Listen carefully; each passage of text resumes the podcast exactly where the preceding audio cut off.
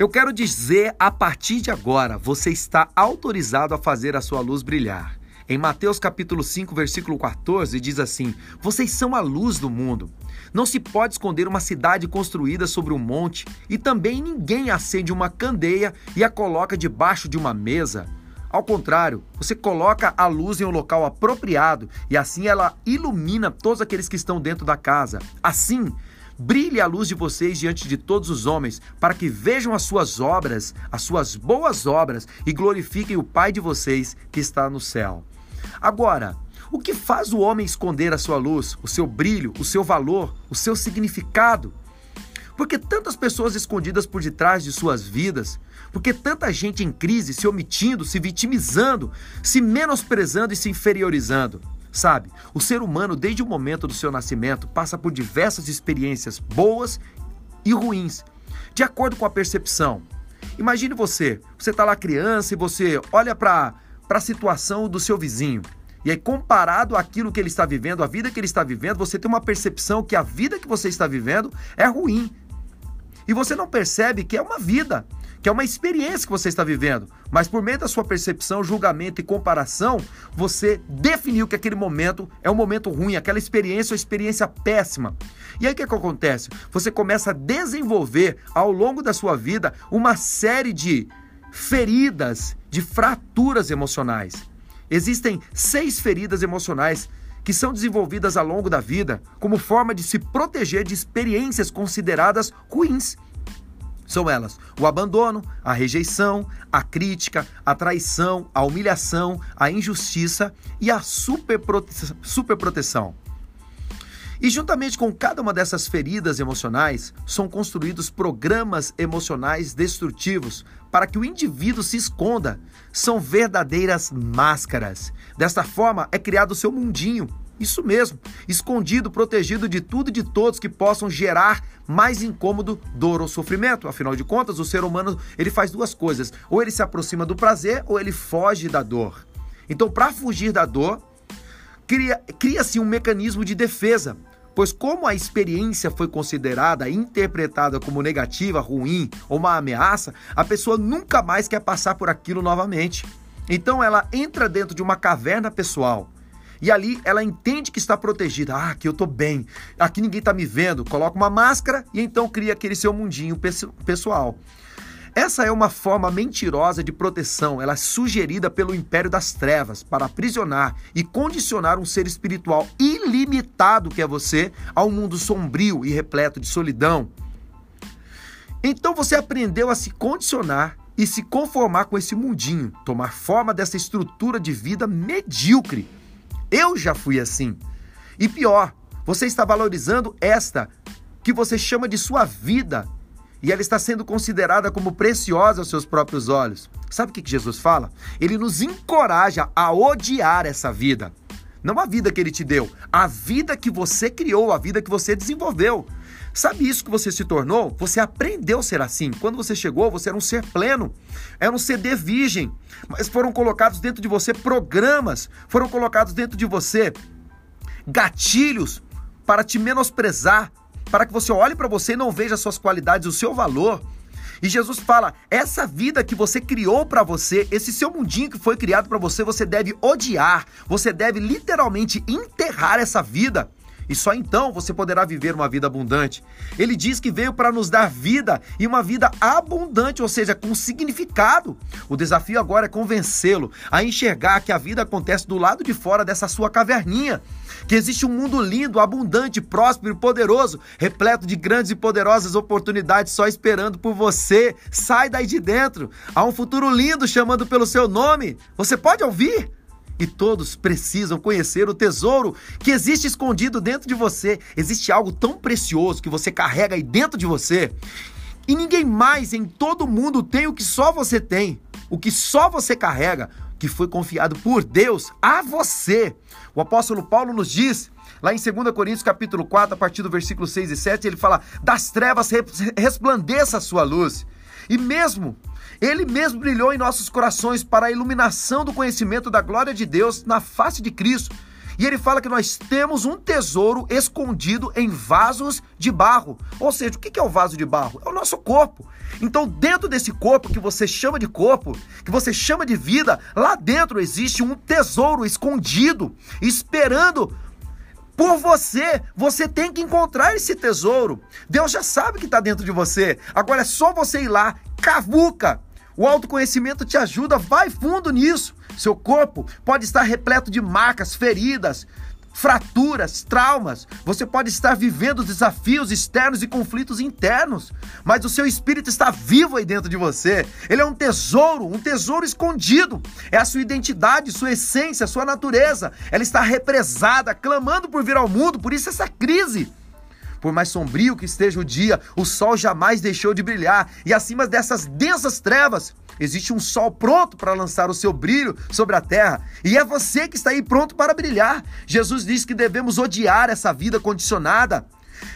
O condicionamento é uma autorização que você dá a você mesmo para viver aquela vida que você viveu no passado, sabe, de escassez, de limitação, de pobreza, de enfermidade, doenças. Deus fala: odeie essa vida. Temos que ter raiva e tomar uma decisão de enterrá-la definitivamente, como se enterra uma semente. Só então a semente produzirá o que o mundo aguarda ansiosamente: você, livre, um ser espiritual pronto para revelar o Pai ao mundo. Deus está dizendo: você não está aí para ser escondido, mas para ser revelado. O apóstolo Paulo também nos diz a respeito dos desafios diários. Ele diz: de todos os lados somos pressionados, mas não desanimados. Ficamos perplexos, mas não desesperados. Somos perseguidos, mas nunca abandonados. Abatidos, mas não destruídos. Trazemos sempre em nosso corpo o morrer de Jesus, para que a vida de Jesus também seja revelada em nosso corpo. Ou seja, existe algo para ser revelado. Você carrega uma mensagem, você carrega uma imagem perfeita dentro de você. Bota isso para fora, meu irmão, minha irmã, e faça resplandecer a sua luz. Permita a vida abundante se manifestar. Não se pode esconder uma cidade edificada sobre um monte. Eu te digo, você está autorizado a fazer a sua luz brilhar. Meu nome é Eliseu Cruz, compartilhe essa palavra com quem você ama e tenha agora o melhor dia da sua vida. E então você me pergunta, mas aí Eliseu, como ter confiança diante do medo? Em Jó capítulo 3, versículo 27 diz assim: O que eu mais temia veio sobre mim, o que eu receava me aconteceu. Então, de onde vem o medo? Como surge o medo? Eu vou perguntar para você. Se lembra de quando era criança e tinha medo do escuro? Era só acender a luz ou alguém conhecido pegar na sua mão, abraçar você que o medo desaparecia, correto?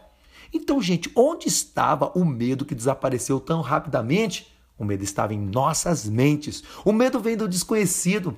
Lembre-se que o nosso cérebro, não nossa mente, o nosso cérebro humano, físico, é condicionado a pensar em apenas duas coisas: preservação e reprodução da espécie. Ok?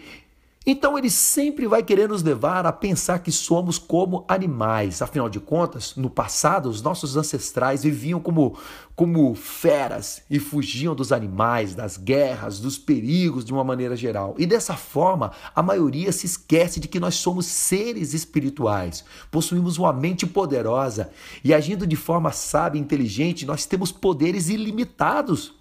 Então, o que o medo faz? O medo justamente ele faz o oposto, ele nos limita. O medo é uma emoção que vem do que ouvimos, pensamos e falamos.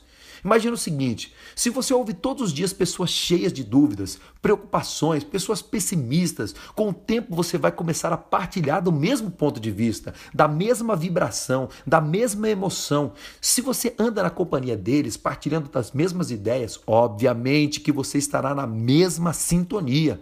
Se você nasceu em uma família onde a maioria só falava de problemas, problemas, dúvidas, preocupações, gente, eu não sei como é que vai ser o futuro, certamente você sempre estará com medo, querendo fugir da dor. Se você nasceu em uma família que adorava resolver problemas, enfrentava os problemas, enfrentava os medos, certamente saberá que o segredo para o sucesso é amar as recompensas e entenderá que deve superar os seus medos, porque por trás de cada problema, de cada medo, existe uma recompensa. Sabe aquela história de acender a luz que eu acabei de falar? É exatamente exatamente o que precisamos. No momento em que surgir pensamentos que geram medo, pergunte-se: de onde veio a ideia de que devo fugir para me preservar?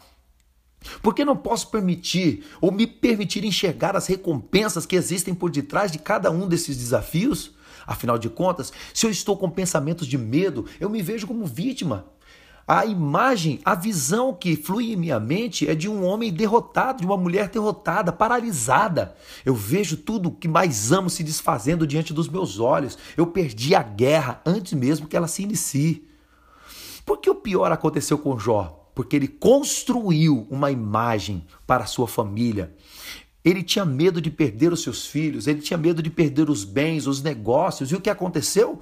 O que ele mais temia quando você age motivado pelo medo, as imagens que fluem em sua mente são imagens de insegurança. Para os dias que nós estamos vivendo, vamos lá, as pessoas se higienizam para não ficarem doentes. Se agem pela, pela fé, se higienizarão para permanecerem saudáveis. E aí, Eliseu, muda alguma coisa? Obviamente, gente, muda tudo. Qual a imagem que uma pessoa com medo põe em sua mente? Quais são os pensamentos? Gente, pega o álcool em gel e vai lavando a mão, vai fazendo, vai higienizando ali, vai falando assim, se eu não ficar, se eu não fizer isso, eu vou ficar doente. Você está entendendo? Ó, se eu não fizer isso, eu vou ficar é só completar a frase. Agora, quais são os pensamentos de uma pessoa com fé? Se eu fizer isso, então permanecerei saudável. Entende a diferença? Tanto para uma quanto para a outra, você colocou uma imagem. Para a primeira, você se viu lá no hospital doente, com falta de ar. No segundo, você se viu andando, correndo, né, com a sua família perfeitamente. Você percebe a diferença? O problema do medo são as imagens que ela libera. Você está liberando o destino. As imagens criam a nossa realidade. Basta olhar para o que Jó disse: o que eu mais temia veio sobre mim, o que eu receava me aconteceu. O medo é a fé no sentido oposto. Tanto o medo quanto a fé têm poder de materializar. Dá trabalho ter fé? Claro. Dá trabalho ter medo? Também. Então vamos criar uma atmosfera de fé e amor. Vamos lembrar, vamos para a Bíblia. O que, que ela diz? Lembre-se: o perfeito amor lança fora todo medo. E também diz que Deus não nos deu espírito de medo, mas de poder, de amor e equilíbrio. Qual é a primeira coisa que o medo faz com a gente? Com o ser humano de uma maneira geral. Ele tira o equilíbrio, você começa a ficar ofegante, né? E isso vai liberando uma série de hormônios dentro de você para produzir no seu corpo aquilo que sua mente está sentindo, aquilo que a sua mente está pensando. Então o seu corpo começa a vibrar naquela emoção de medo, vai começando a produzir sentimentos, você paralisa, você deixa de agir, você cristaliza. Por que não moldar então as suas palavras? Por que não produzir novos pensamentos? Isso vai fazer o seu corpo ter emoções e sentimentos positivos. Você vai erguer o seu corpo, vai andar de cabeça erguida, vai ser otimista, confiante, determinado, motivado. Com o tempo, você vai criando dentro de você convicções poderosas, ardentes, uma imagem de um vencedor, de uma vencedora. Você vai passar a pensar como Davi pensava agir como Davi agia, amar as recompensas, vai querer vencer os obstáculos. Não importa se seja um urso, um leão ou mesmo gigantes. Você vai pensar que por detrás de cada inimigo está o próximo degrau em sua vida, em minha vida, em nossas vidas. Mas Eliseu, para isso eu tenho que me afastar de algumas pessoas. Então faça isso. Por que você acha que Davi estava sozinho no campo? É melhor só do que mal acompanhado, você percebe? Suas decisões vão definir o seu destino. Então eu te convido hoje a subir ao próximo nível. Vamos? Meu nome é Eliseu Cruz, compartilhe essa palavra com quem você ama.